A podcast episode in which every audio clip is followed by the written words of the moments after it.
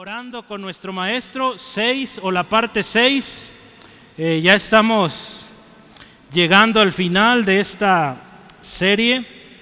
Solo nos falta un, eh, una semana, si el Señor así lo dispone, y vamos a hablar de amén. Un domingo para hablar del amén, algo poderoso, ¿sí? Estoy leyendo estos días un libro de amén en la oración. Entonces, eh, vamos a hablar mucho de este libro, le voy a compartir algunas citas. Hay muchísimo que podemos aprender acá y damos gracias a Dios por, por haber enviado a su Hijo Jesucristo. ¿Sí, amén? Estamos agradecidos con Dios el Padre por esto, porque envió a su Hijo por usted y por mí. Y el Hijo de Dios, el Señor Jesucristo, nuestro Señor, nuestro Salvador, nos enseña a orar. Eso es especial, hermanos. Yo quiero meditar con usted unos minutos. Y hemos estado aprendiendo a orar con Jesús, nuestro Señor primero, nuestro Maestro. Y yo quisiera compartirle esta mañana siete consejos a manera de introducción. Estos siete consejos son para motivar a que siga orando, pero también si no está orando, para que empiece a orar. Y quizá usted dice, ¿para qué oro? No recibo. Por más que oro y oro y oro, nada. Pues también es para ti, hermano, hermana, este consejo. Lo escribió o fue escrito hace casi 200 años por J.C. Riley, un inglés, un teólogo inglés. Y él dice lo siguiente, para que te animes, hermano, la oración dice, es una lucha. Él le decía a la iglesia en aquel tiempo, hoy para nosotros dice, sufre conmigo como compañero en la lucha cristiana. Y permite que te ofrezca unas palabras de exhortación. Una cosa al menos que todos sentimos y debemos hacer es que debemos orar. Acuérdense, es una lucha, no debemos renunciar, debemos continuar. Es una lucha, hermanos, hay que continuar. Es una lucha en la cual no se renuncia. El consejo uno es, no renuncies. El segundo consejo en cuanto a la práctica, este hombre decía, te recomiendo la importancia de hacer la oración una actividad cotidiana. El segundo consejo es, ora diario. ¿sí? Una actividad cotidiana, algo que haces diario. Yo creo que la mayoría comemos diario, ¿verdad? O al menos una comida al día. La oración deberíamos hacerlo diario. El tercer consejo en cuanto a la actitud, este hombre decía, te recomiendo la importancia de ser sincero. Entonces el consejo número tres, sé sincero. ¿Sí? Cuando vengas en oración delante de Dios, no queramos encubrir. Abrámonos todos, hermanos. Seamos sinceros. El cuarto consejo, ¿en cuál vamos? No, el quinto. Eh, ¿El cuatro? ¿Sí? La posición. Te recomiendo la reverencia y la humildad. ¿Sí? Cuando vengamos a Dios con reverencia, con humildad. ¿Sí? Porque la palabra de Dios dice que aquel que es humilde lo mira de lejos. ¿Sí? No. Al humilde lo mira de cerca y de cerca y al altivo de lejos. ¿Sí? Al altivo no lo va a escuchar. A menos que venga arrepentido y humillado, ¿verdad? Ahora sí, número 5. ¿Sí? Cuando pidas, te recomiendo la valentía en la oración. ¿sí? Cuando pidas, sé valiente. ¿Se acuerdan Moisés? Moisés le dijo a Dios, Señor, si tú no vas conmigo, no vamos. Si tú no vas con nosotros, no vamos. Hay que ser valientes y decirle, Señor, pues si tú no vas, yo no me muevo. ¿sí? Valientes en la oración. Número 6. Acción de gracias. Te recomiendo dar gracias. ¿sí? Da gracias. Número siete, en guardia. Te recomiendo estar vigilante. ¿sí? Hermano, a nuestro alrededor hay muchas situaciones difíciles y tratar de ignorarlas o de ocultarlas no nos va a ayudar. Hay que estar vigilantes, atentos a lo que está pasando a nuestro alrededor y orar, ¿sí? Orar. Decía este hermano, la oración es donde empieza la religión, donde florece o donde se desintegra, ¿sí? La vida cristiana, hermanos, florece cuando oramos y se desintegra cuando no oramos. ¿sí? Una vida cristiana que no está orando se desintegra, se acaba. Hermanos, estamos llegando al fin de, este patrón, de este modelo que Jesús nos dio sobre la oración. y Jesús tremendamente, de manera súper especial, muy claro, nos enseña a orar. Y Jesús termina este modelo de oración, nos está enseñando adorando. Y en particular Él habla del reino de Dios, del poder de Dios y de la gloria de Dios y dice que es por los siglos de los siglos. Si lo vemos, Mateo capítulo 6, vamos rápido, es el, el versículo 13. Hoy vamos a estudiar parte de este versículo, de hecho ya es la segunda eh, parte del versículo 13 de, de Mateo, Mateo capítulo 6, versículo 13. Dice así la palabra del Señor, la segunda parte, porque tuyo es el reino y el poder y la gloria por los siglos o por todos los siglos. Amén. Vamos a dejar un espacio para el amén la próxima semana. Pero mire, yo vi varias versiones. Dios es rey, Dios es poderoso, Dios es glorioso, para siempre jamás, dice la Biblia de las Américas. Dios es poderoso, es rey, es glorioso, por siempre y para siempre, dice la Biblia Peshita. Hermanos, Dios es rey, Dios es poderoso, Dios es glorioso forever dicen las versiones en inglés, O por siempre en español. Eh, es interesante porque esta parte del texto no estaba, o, se dice que no estaba en los primeros manuscritos que encontraron de la Biblia. Eh, por eso algunas versiones, por ejemplo, si usted tiene versión nueva internacional, no viene este pedazo del texto. Lo de, porque tuyo es el reino, el poder, la gloria por todos los siglos. Amén. Eso no está en otras versiones. Entonces, eh, vale la pena y, esto ayuda porque nuestra oración yo le recomiendo y es bíblico que la terminemos en adoración a Dios. ¿sí? Eh, usted vea los salmos. Muchas veces el salmista David o Asaf vinieron tristes delante de Dios y presentando su necesidad y cuando terminaron, terminaban alabando a Dios.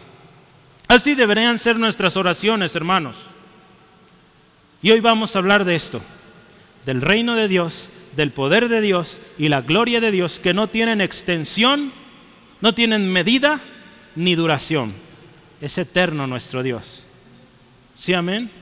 Yo le invito a que pensemos juntos esto y pidamos a Dios nos enseñe esta tarde. ¿Le parece? Vamos orando ahí donde está usted. Cierre sus ojos, por favor y oremos juntos.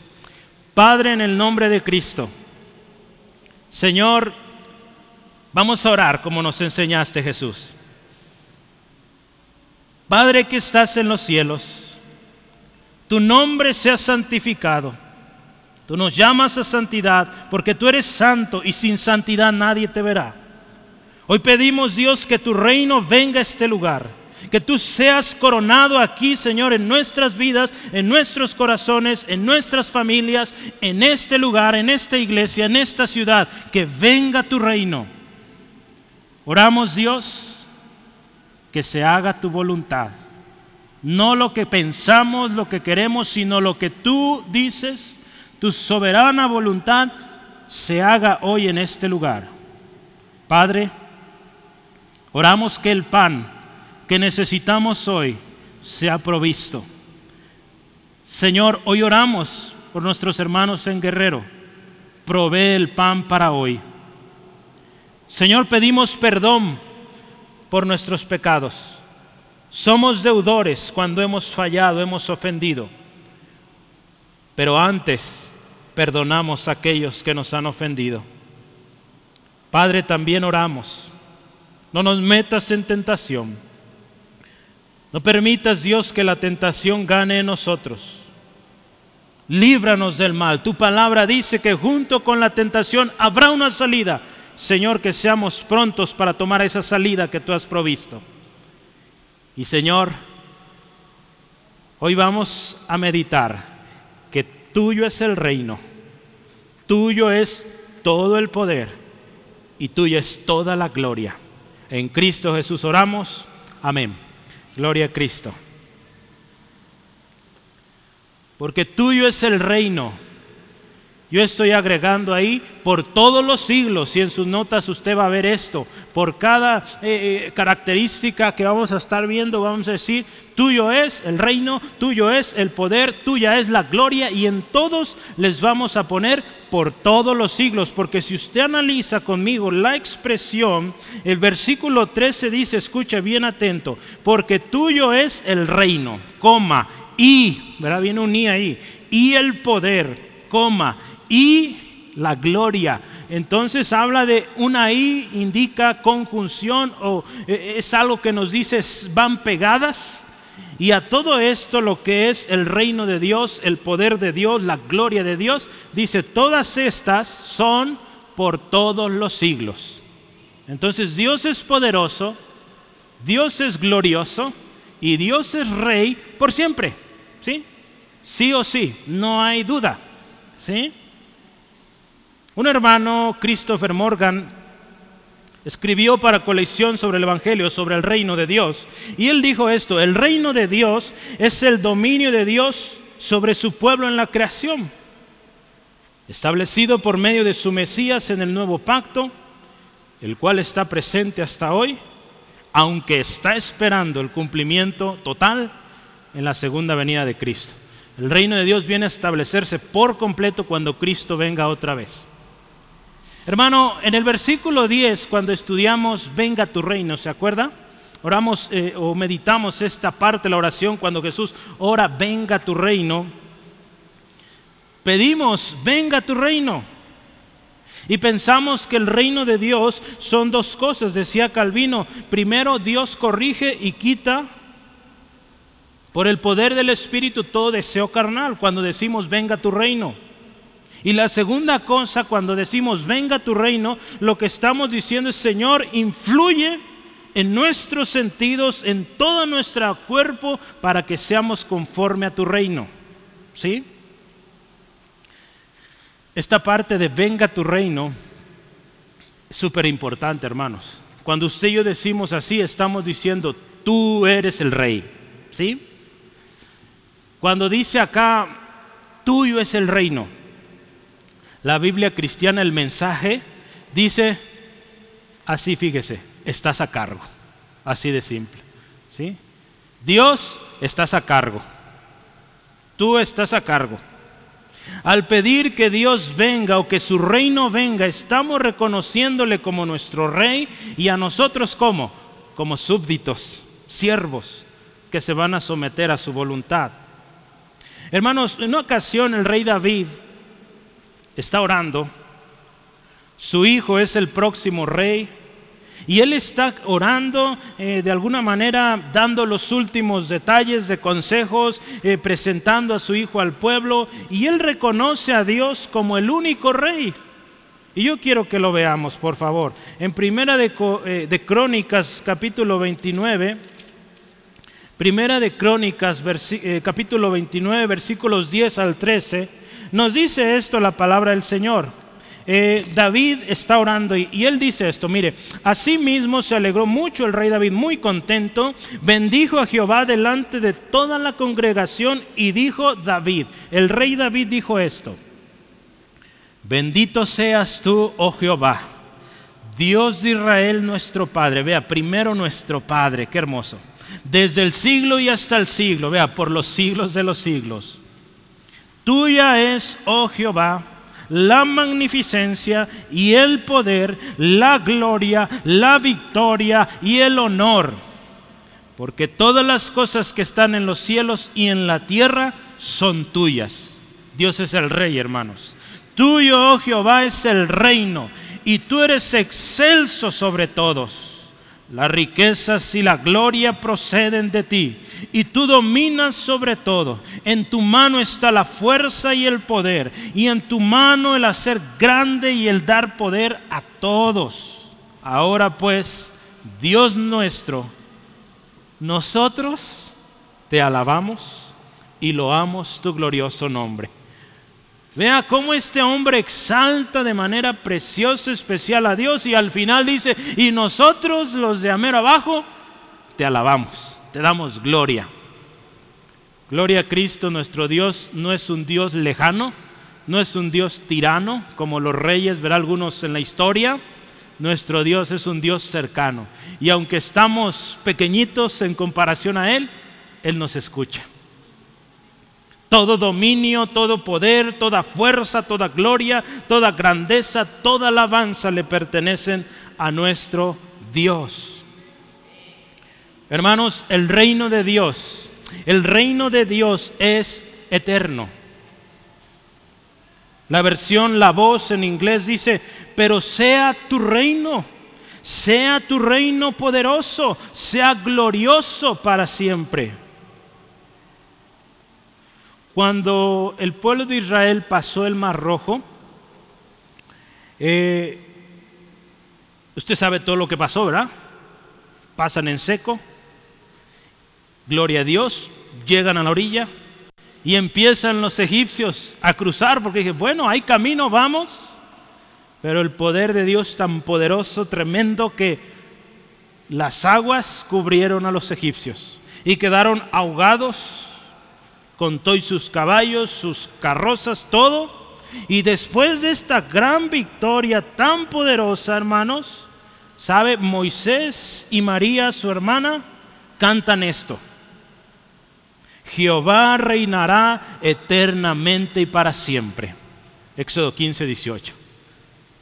¿Por qué no decimos juntos con Moisés y María? Jehová reinará eternamente y para siempre. Así es Dios, hermanos. Él reinará por siempre. El Salmo 24:10 dice, ¿quién es el rey de gloria? Jehová de los ejércitos. Él es el rey de gloria. Hermanos, nuestro Dios es rey. Rey sobre todo lo que existe. Yo quiero que vea cómo es este rey al cual usted eh, y yo adoramos. Hace unos momentos cantamos. Él es el Dios el que adoramos, ¿sí? Que derrotó la muerte, ¿sí? que derrotó el pecado. Él es el Dios que adoramos.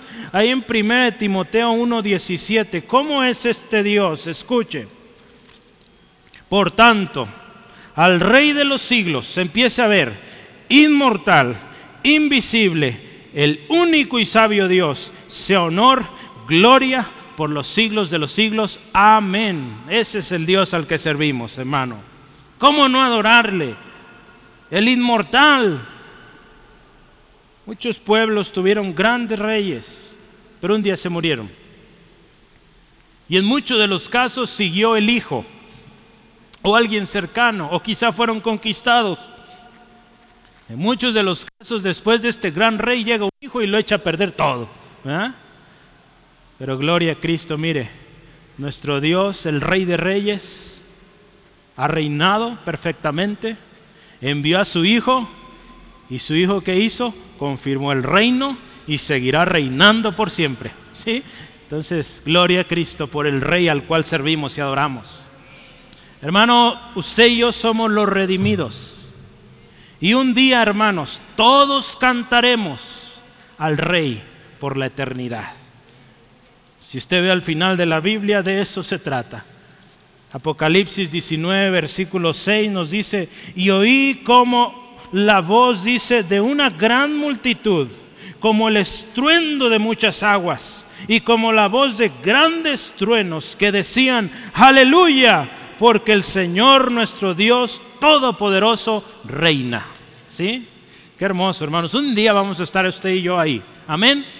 Cantando, adorando a Dios por siempre.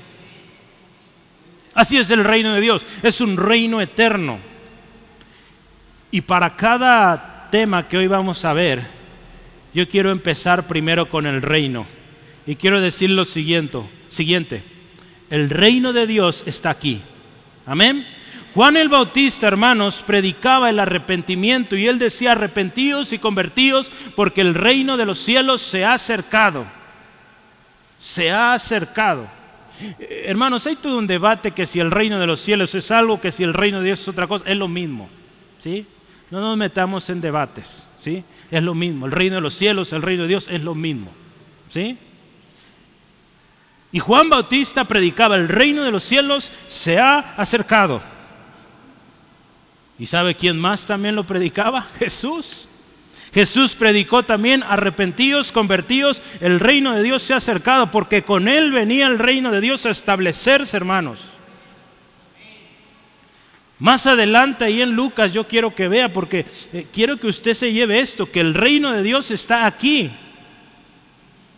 Debe estar aquí, hermanos. Si estamos orando, el reino de Dios está aquí. Lucas capítulo 17 Lucas 17, versículos 20 al 21. Escuche, está ahí un debate con los fariseos y, escuche que, ¿qué dice? Preguntaron, dice, o preguntado por los fariseos, ¿cuándo, ¿cuándo había de venir el reino de Dios? Él le respondió y dijo, el reino de Dios no vendrá con advertencia, ni dirán, helo aquí o helo allí. Y vea, esto es clave, porque he aquí, el reino de Dios está entre vosotros. El reino de Dios está aquí, hermanos. Gloria a Él. Hay muchos reinos que se han levantado, gente que quiere controlar, Satanás quiere ejercer dominio, pero el reino de Dios ya está aquí. Y el reino de las tinieblas no puede contra el reino de Dios.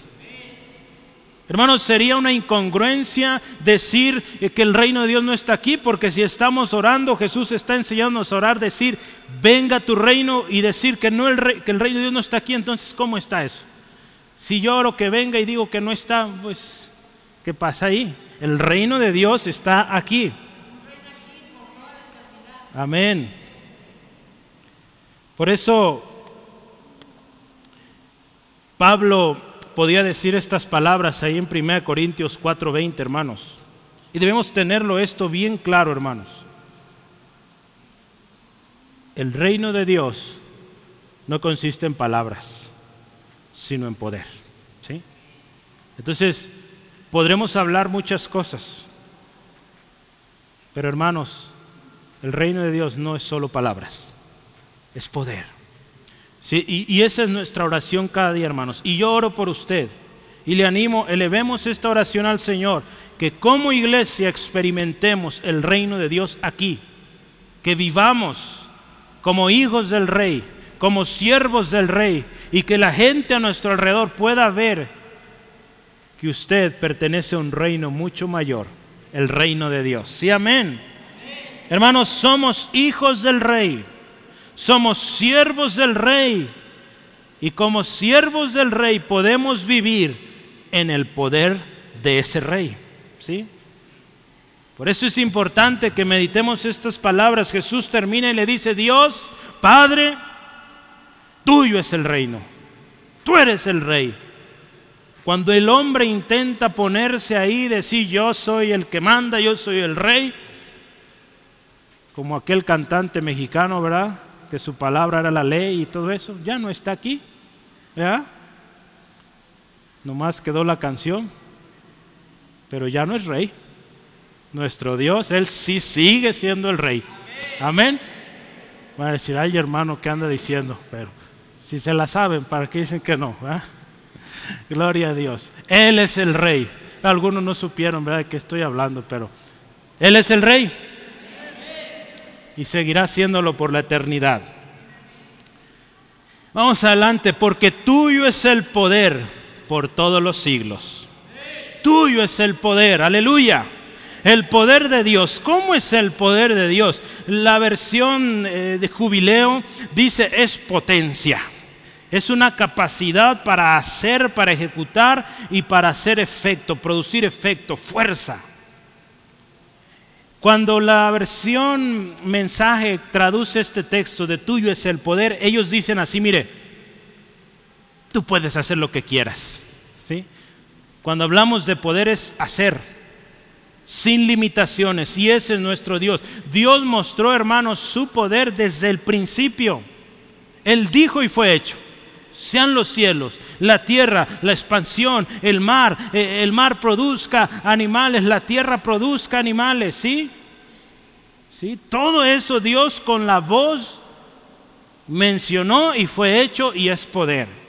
Si por eso creemos y, y usted y yo predicamos esto y vivimos esto, la palabra de Dios es poder, hermanos. Y yo le invito, vivamos en ese poder, hermanos. El otro día compartía con alguien y, lo he dicho ya muchas veces, es tiempo ya de vivir en ese poder. ¿Sí? Ahorita voy a llegar a eso, de que ese poder está aquí y tenemos que vivirlo. Hermanos, el verdadero poder es de Dios. El hombre dice poder mucho, se esfuerza por lograr más y más cada vez y vaya que sorprende lo que puede hacer el hombre, pero sabe, el poder es de Dios. ¿Sí? Y Dios puede limitar el poder del ser humano, puede erradicar todo esfuerzo, porque de Él es el poder. ¿sí? En Salmo 62, versículos 11 al 12 dice, una vez habló Dios, dos veces he oído esto, que de Dios es el poder. Y tuya, oh Señor, es la misericordia, porque tú pagas a cada uno conforme a su obra. Hermanos, Dios puede decir, se acabó. Dios puede decir, extiendo mi gracia, extiendo mi misericordia, porque aquí habla de esto, ¿verdad? De Él también es la misericordia. Y si hoy usted y yo estamos aquí, es porque Dios es poderoso y porque su misericordia permanece, ¿sí? Él es poderoso.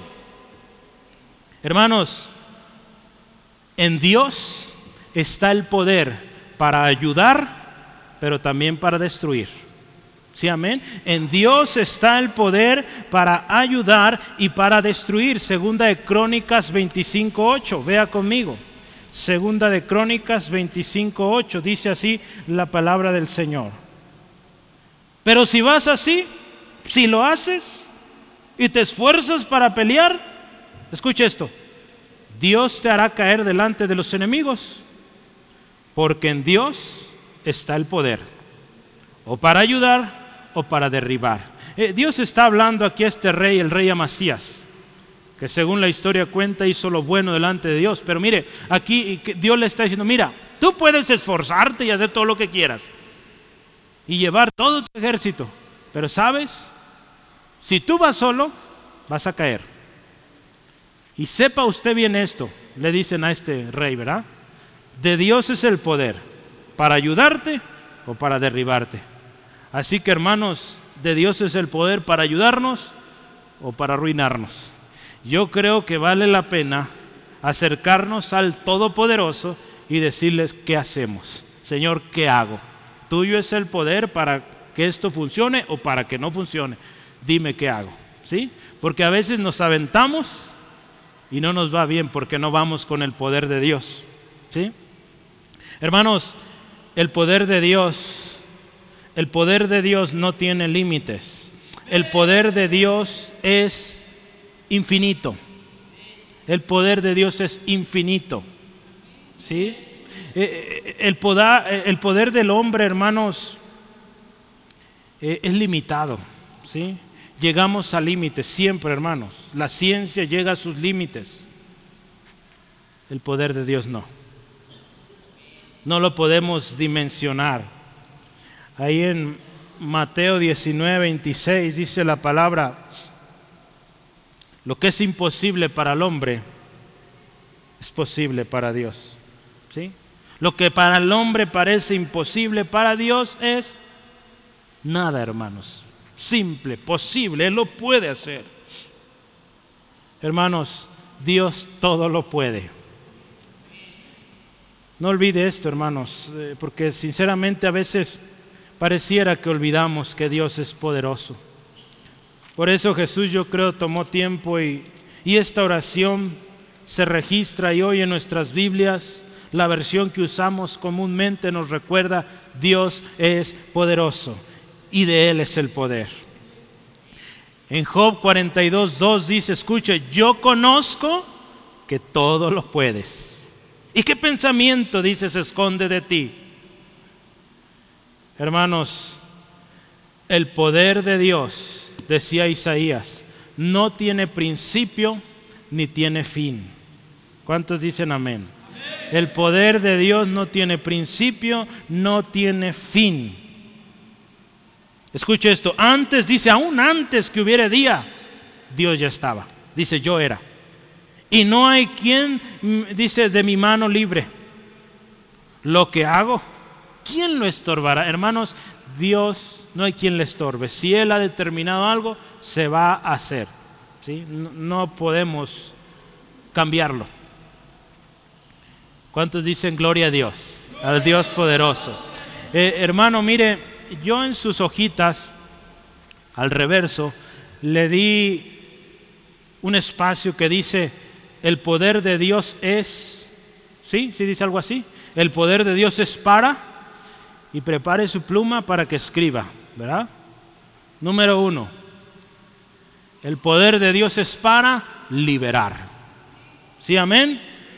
Daniel 3:17, los tres jóvenes hebreos, ¿se acuerda? Dice, tú nos puedes aventar a ese horno ardiente tremendo, pero Dios nos puede librar de tu mano sin problemas. ¿Sí? Así que, dale. ¿Sí? Entonces Dios o el poder de Dios es para liberar. Siguiente, número dos, el poder de Dios es para levantar hijos de las piedras. Jesús ahí hablando, ¿verdad? Él puede levantar hijos aún de las piedras, hijos de Abraham. Lucas 3.8. ¿Vamos bien?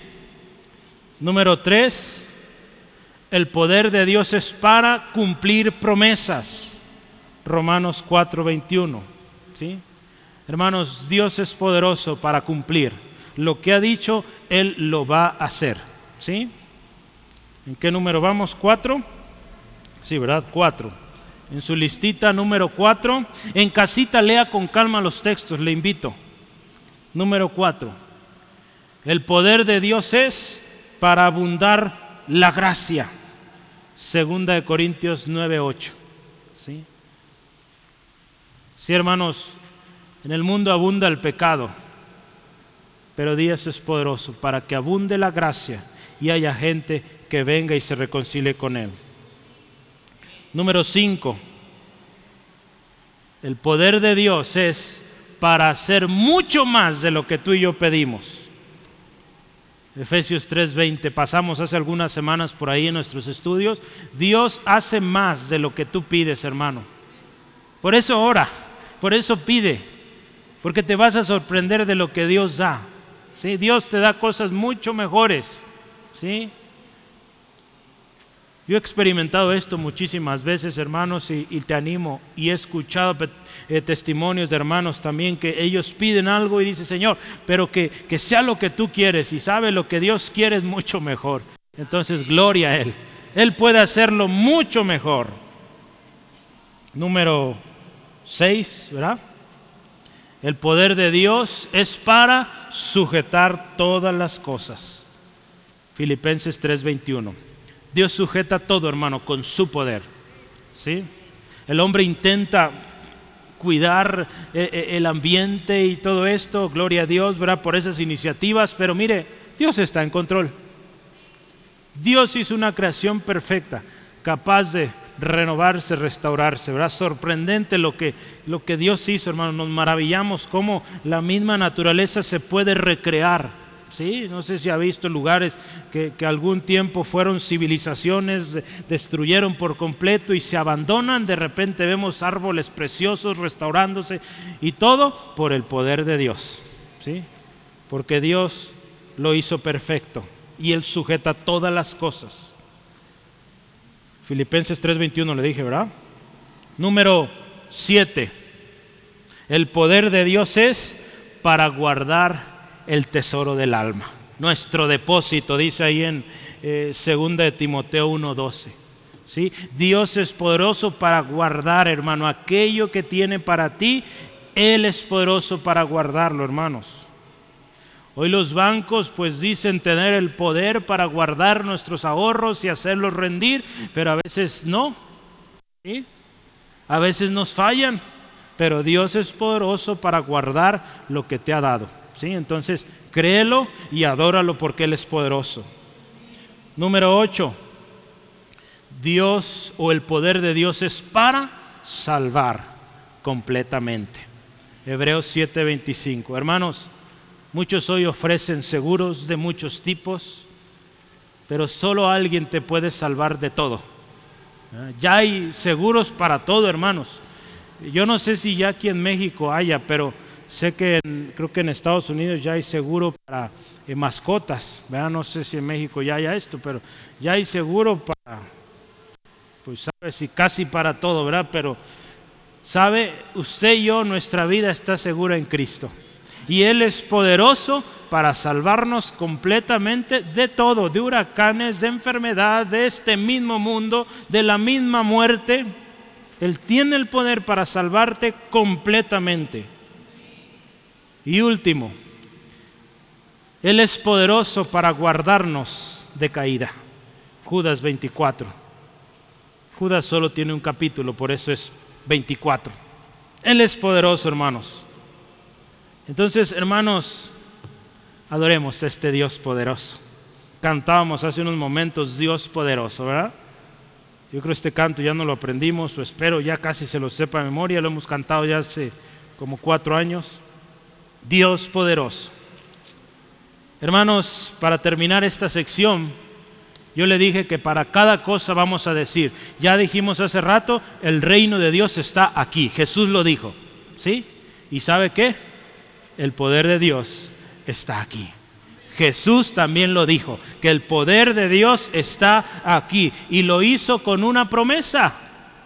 En Hechos capítulo 1, versículos 7 al 8, escuche estas palabras, lo conoce usted, dice, y les dijo, no os toca a vosotros saber los tiempos o los sazones que el Padre puso en su sola potestad. No nos corresponde decir cuándo viene el Señor, cuándo sucederán estas cosas, pero dice, pero recibiréis poder cuando haya venido sobre vosotros el Espíritu Santo y me seréis testigos en Jerusalén, en todo Judea, en Samaria y hasta lo último de la tierra.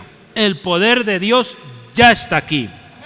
Hermanos, tenemos que buscar ser llenos de este poder y, de manera continua, ¿verdad? Y en, en Efesios 5, 18 dice la palabra, hermanos, no os embriaguéis con vino, ¿sí? En el cual hay disolución, más bien sean llenos del Espíritu Santo.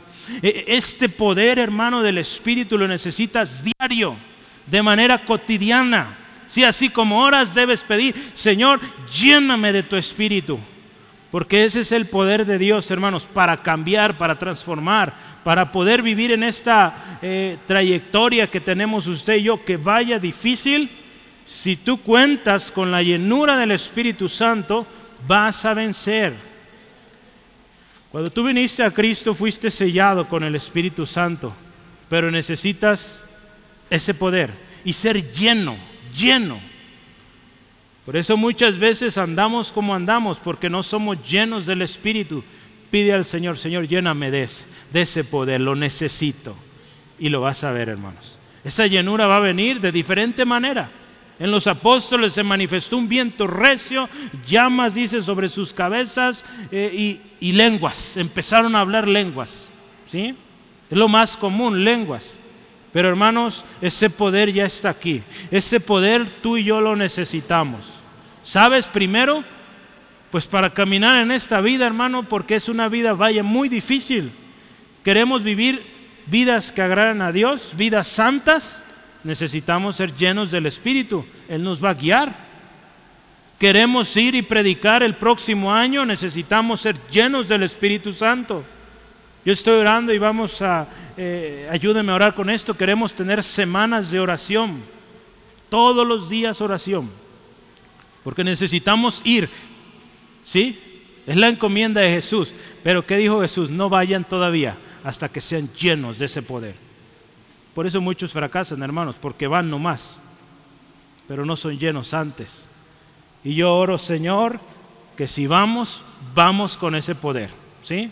Entonces, hermano, véngase. Hay velada el viernes. Empezamos ahí. Empezamos orando. Señor, llénanos. Yo sé que muchos quieren repartir volantes y aquí y allá, hermanos, pero queremos que esto sea poderoso. Que no sea papel que gastemos ahí. ¿sí? Que sea poderoso lo que usted y yo hagamos. Por eso necesitamos orar, Señor, llena, llena tu iglesia, llena a cada miembro del Centro de Fe Angulo de tu Espíritu Santo, para que seamos ejemplo, hermanos, y la gente vea que llevamos poder.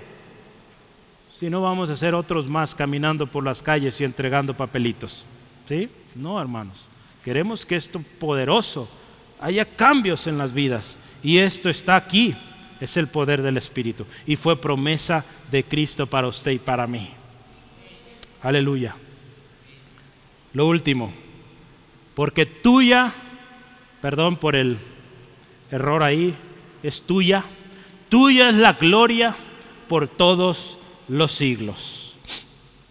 Hermanos, yo, quiero hablar de, de, la gloria de Dios. Hay un canto, ¿verdad? Que, que creo que así lo titulan y que de bíblico no tiene mucho. Si le gusta, pues eh, investigue en la palabra y, vea si es eso que dice ese canto. ¿Sí? ¿Cómo es la gloria de Dios? Vea Éxodo 24, 17. Quiero que usted lo vea con sus ojos. ¿Cómo es la gloria de Dios? Éxodo 24, versículo 17. La gloria de Dios se manifiesta de diferentes maneras y vamos a ver algunos textos. Pero lo primero, ahí en el tabernáculo, 24, 17, escuche esto. Y la apariencia de la gloria de Jehová, escuche, era como un fuego abrasador en la cumbre del monte a los ojos de los hijos de Israel. ¿Cómo es la gloria de Dios? Como un fuego abrasador o como un fuego consumidor, ¿sí? E, e, en esta historia, si usted ve eh, Moisés, Nadab, Abiú y dice los 70 ancianos, dice, van al monte. Pero sabe, al final solo uno subió, fue Moisés. A ese lugar donde la gloria de Dios estaba manifestando y al pueblo eso era como algo tremendo, fuego consumidor.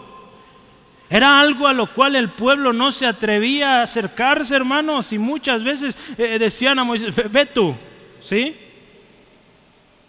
De hecho, había restricciones. Dios había dicho que no se acerquen a este monte porque el que pase se muere. Esa es la gloria de Dios, hermanos, como un fuego que consume.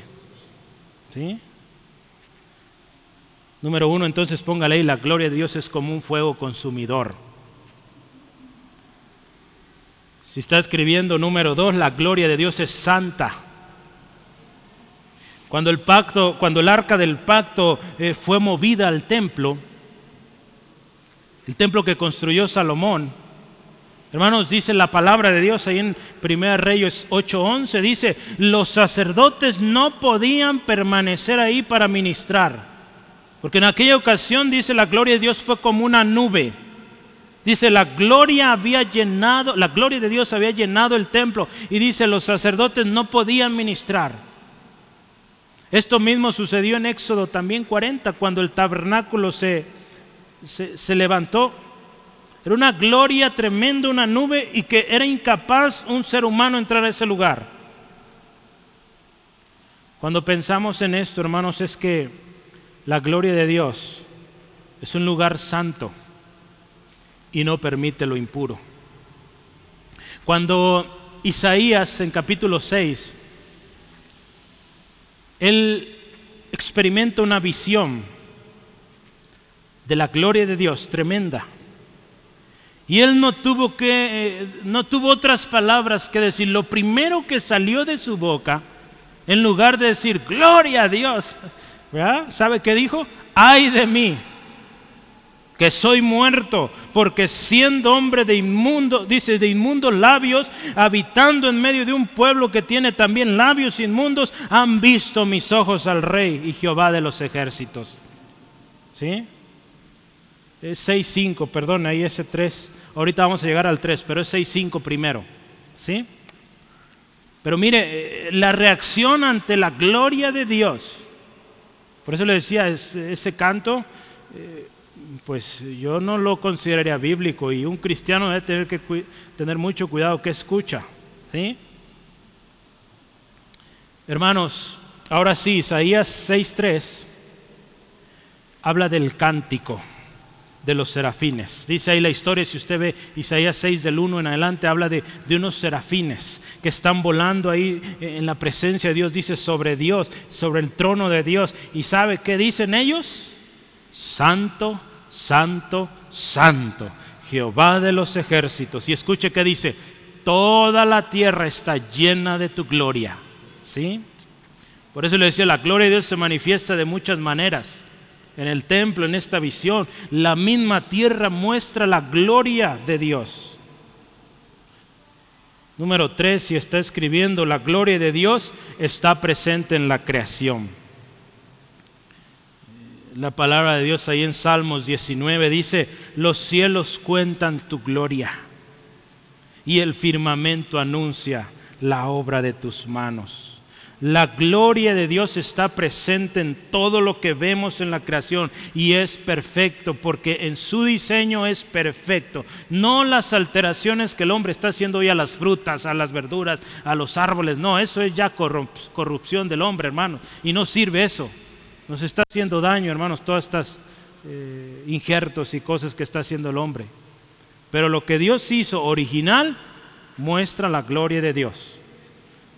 Y aquello en lo cual el hombre quiere impregnar su propia gloria no sirve, hermanos, nos hace daño. La gloria de Dios es perfecta. Y por último, hermanos, ¿sabe qué? La gloria de Dios está aquí. Amén. Gloria a Dios. La gloria de Dios está aquí.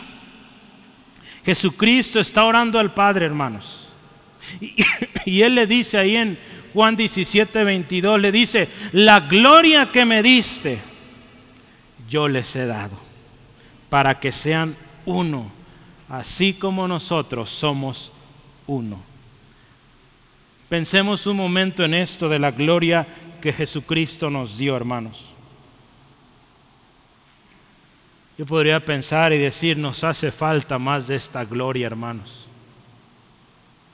Nos hace falta esa gloria que nos haya o nos haga, perdón, vivir en santidad y que nos haga vivir como uno, porque muchas veces no somos uno, estamos peleados, divididos.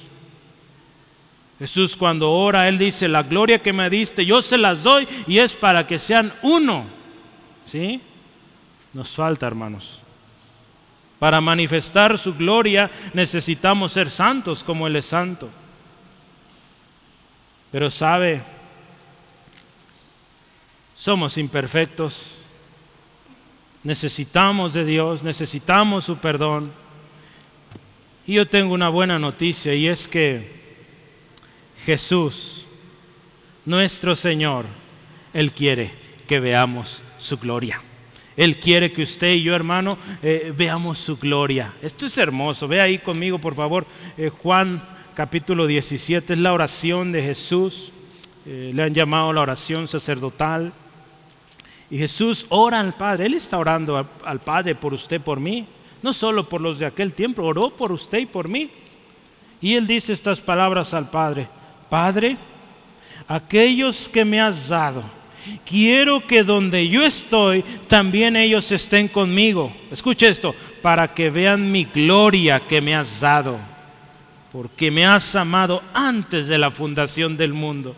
Sabe, hermanos, yo decía hace rato, el reino de Dios está aquí, el poder de Dios está aquí, la gloria de Dios está aquí, y lo vamos a ver completo, completo, completo, el reino, el poder, la gloria de Dios, cuando estemos en su presencia. Y Jesús oró al Padre que ellos estén ahí viendo la gloria que me diste. Entonces, hermanos, ¿qué vamos a hacer? ¿Cómo vamos a ver la gloria de Dios? Si decimos, no hemos visto la gloria de Dios como es, porque no, para empezar, como dice aquí, no estamos viviendo como uno.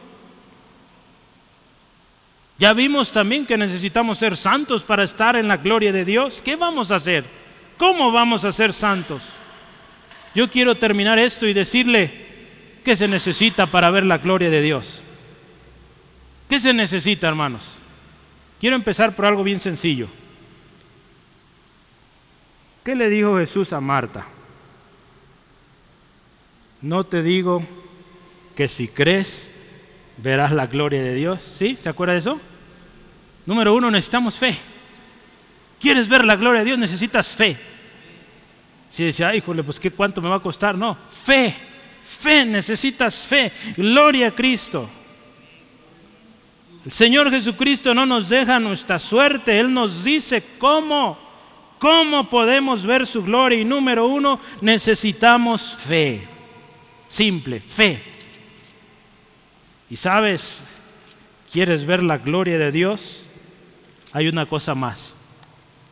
Necesitas, otra vez volvemos a lo de hace rato, necesitas el Espíritu Santo. Necesitas ser lleno del Espíritu Santo para que veas la gloria de Dios, hermano, hermana.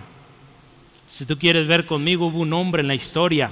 Ahí está registrado en Hechos 7:55. Este hombre vio la gloria de Dios y ¿sabes por qué? Porque estaba lleno del Espíritu Santo.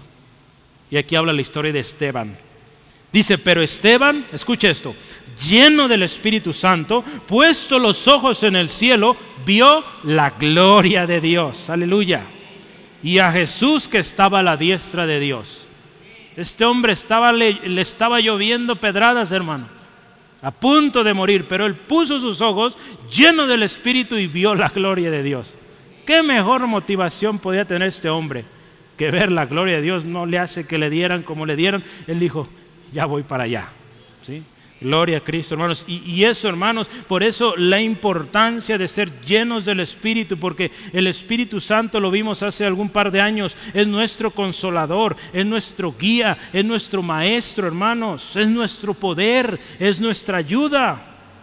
Y con su ayuda, hermanos, con la ayuda del Espíritu, vamos a llegar, lo estudiamos estos días pasados, con la ayuda del Espíritu, vamos a llegar, dice la palabra, a la unidad de la fe al conocimiento del Hijo de Dios, a un varón perfecto, a la medida de la estatura, ¿de quién?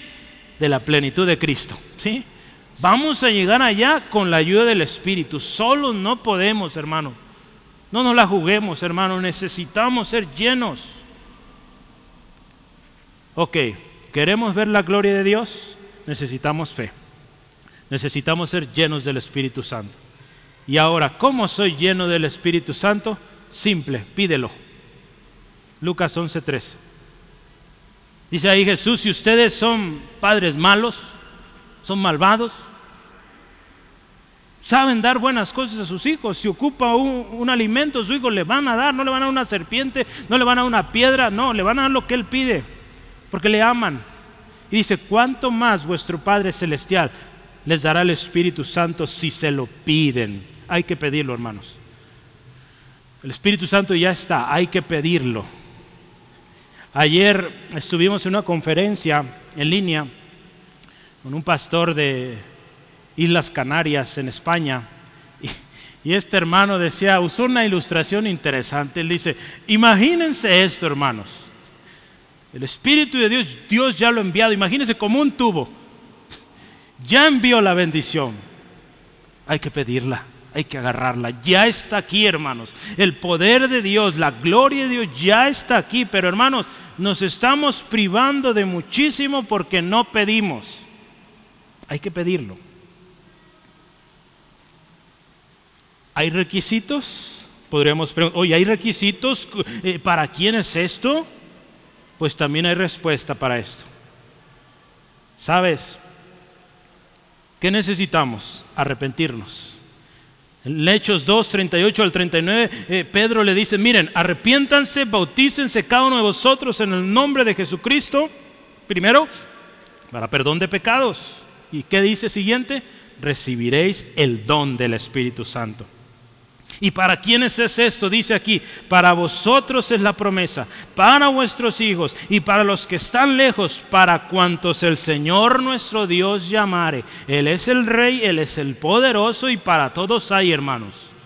Pero hay que pedirlo, hay que arrepentirse, ¿sí? hay que confesar nuestros pecados.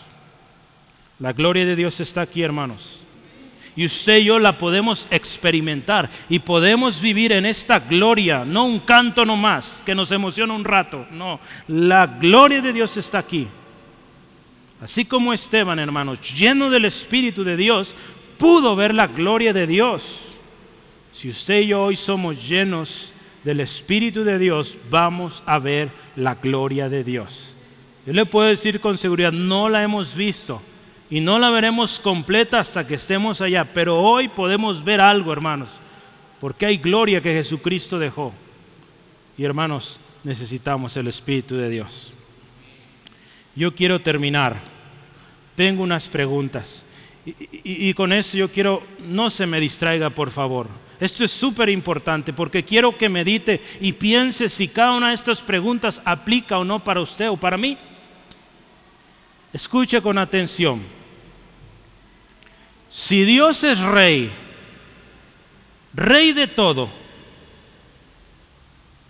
y su reino es eterno, ¿por qué vivimos como bastardos y no como hijos del rey? Hermanos, si Dios es rey de todo y su reino es eterno, ¿por qué vivimos como extranjeros? sin derechos, sin herencia, sin identidad, en lugar de vivir como siervos del Rey de Reyes, hermanos, como siervos del Señor de Señores. Vea, hermanos, si decimos que Él es el Rey de todo lo que existe, ¿por qué vivimos como vivimos? Hay que pensar un poquito, ¿verdad? A veces vivimos como gente que ni siquiera es de este reino. ¿Sí, amén? Voy a lo siguiente.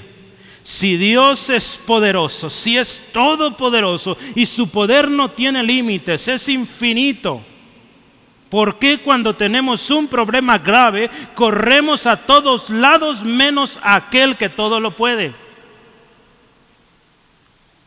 ¿Por qué corremos a todos lados antes de correr a aquel que con una palabra y se hace, hermanos? Nos falta mucho, ¿verdad? Si Dios es todopoderoso, y su poder es infinito, ¿por qué muchas veces decimos, yo puedo, yo puedo solo? En lugar de decir, todo lo puedo en Cristo que me fortalece. Hermanos, muchas veces queremos correr solos. Y el Señor muchísimas veces nos dice aquí, no vayas, no te apresures, no corras, yo voy delante, confía. ¿Sí? Lo último aquí, si Dios, o si de Dios es toda la gloria por siempre y en todo lugar, entonces ¿por qué vivimos vidas indignas, sucias, sin compromiso y dando gloria a otras cosas antes que a Dios? ¿Por qué decimos eh, que la gloria de Dios se manifestó en un lugar y andamos en desobediencia? ¿Verdad? Cuando alguien dice, vimos la gloria de Dios y vive una vida pecaminosa, esa no es la gloria de Dios, hermanos. Esa es una emoción. La gloria de Dios la vamos a ver cuando ya vimos, vivimos en santidad, somos llenos del Espíritu Santo. Quizá la veamos o, si vio, pero la vio de lejos, como los israelitas, ¿verdad? La vieron allá, lejos, en el monte. Pero ¿cuántos quieren estar ahí en el monte, hermanos? Aunque nos consuma ese, ese fuego, ¿verdad? Para que nos purifique, porque necesitamos esto, hermanos, todos. Yo quiero decirle y recordarle, el reino de Dios está aquí. Arrepintámonos y convirtámonos de nuestros pecados. Porque hermanos, Dios nos ha librado del dominio de las tinieblas. ¿Sí, amén? Dios, hermanos, a ti y a mí nos ha llamado a un reino distinto, al reino de su amado Hijo. ¿Sí? Hermanos, no te olvides, recuerda bien esto, el poder de Dios está aquí. Jesucristo lo prometió y lo cumplió. ¿Sí? El poder de Dios está aquí y necesitamos ser llenos de Él, de su Espíritu. Nunca olvides que la gloria de Dios está aquí. Dios es santo. Y si queremos ver su gloria, necesitamos ser santos. Gloria a Cristo, tenemos el Espíritu de Dios. Y si somos llenos de Él, una cosa es tener el Espíritu Santo, tener ese sello de que somos propiedad, de Dios, perdón, eh, pero otra cosa es ser llenos. La Biblia lo diferencia muy bien. No te olvides que necesitamos también fe para ver la gloria de Dios. Veremos la gloria de Dios, hermanos, cuando vivimos en santidad y cuando somos llenos del Espíritu. Y yo quiero, hermanos, invitarte a orar esta tarde. Eh, sé que las declaraciones acá fueron fuertes, las preguntas, las respuestas, pero son realidad. Yo creo que tú pudiste ver, wow, no me había puesto a pensar en esto. Si Dios es todopoderoso, ¿cómo es que ando corriendo aquí allá antes de pedirle a Él? Si Dios es poderoso, si Dios es rey, ¿por qué vivo como un hijo de nadie? ¿Verdad? Qué triste, ¿verdad? Pero tenemos un rey, hermanos, y ese rey es nuestro Padre. ¿sí? Por este, esta, esta oración, Padre nuestro, y ese Padre es tu rey también. Somos hijos del rey. ¿Se acuerda de ese canto? Un canto muy bonito. ¿Qué le parece si oramos reconociendo que Él es rey, que Él es poderoso y que a Él toda la gloria? ¿Sí? Vamos a orar, ¿le parece? Padre, gracias. Gracias por tu palabra esta tarde. Tu palabra es poder. Tu palabra es tremenda, Dios, porque hoy nos habla, nos enseña de lo grande, de lo poderoso, eh, de tu gloria, de tu reino sin límites. Señor, en esta tarde adoramos al Rey de Reyes. Te damos gloria, te alabamos, tú eres el Rey. Señor, exaltamos tu poder tu poder es incomparable, Dios. Y Señor, ante tu gloria hoy, ante tu presencia, Dios, nos humillamos. Y yo te invito, hermano, hermana, escuchaste las preguntas del final. Y yo te invito esta tarde, ¿por qué no oramos juntos, humillados, hermanos? Dios está cercano al humilde. ¿Qué te parece si hoy oramos y decimos, Señor, perdóname porque he vivido como un hijo de nadie? porque mi vida no ha reflejado que soy hijo del Rey de Reyes. Señor, perdóname por eso. Señor, perdónanos. Porque cuando ha habido problemas, circunstancias difíciles, hemos corrido a todo lugar menos al que todo lo puedo y que con una palabra dice y es hecho. Señor, hoy te pedimos perdón porque también ante tu gloria, ante la manifestación de tu gloria, hemos sido inconscientes, hemos eh, eh, sido quizá de esas personas juzgando, criticando. Cuando vemos que algo está pasando en alguien, eh, queremos apagarlo, nos burlamos. Hoy Señor te pedimos perdón. Y Señor, pedimos hoy, en el nombre de Jesús, con fe, creyendo que nos llenes de tu Espíritu Santo, para que podamos vivir esa vida santa que a ti te agrada y podamos ver hoy la gloria que tú nos has dado, Jesucristo.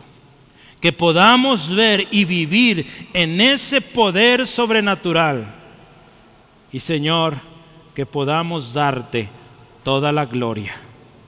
Tú eres el Rey Tú eres gran Dios poderoso. Tuya es la gloria. Yo quisiera dirigirme a usted si, si te sientes fuera de lugar. Hoy Cristo está aquí y Él puede ser tu Señor, tu Rey, tu Salvador.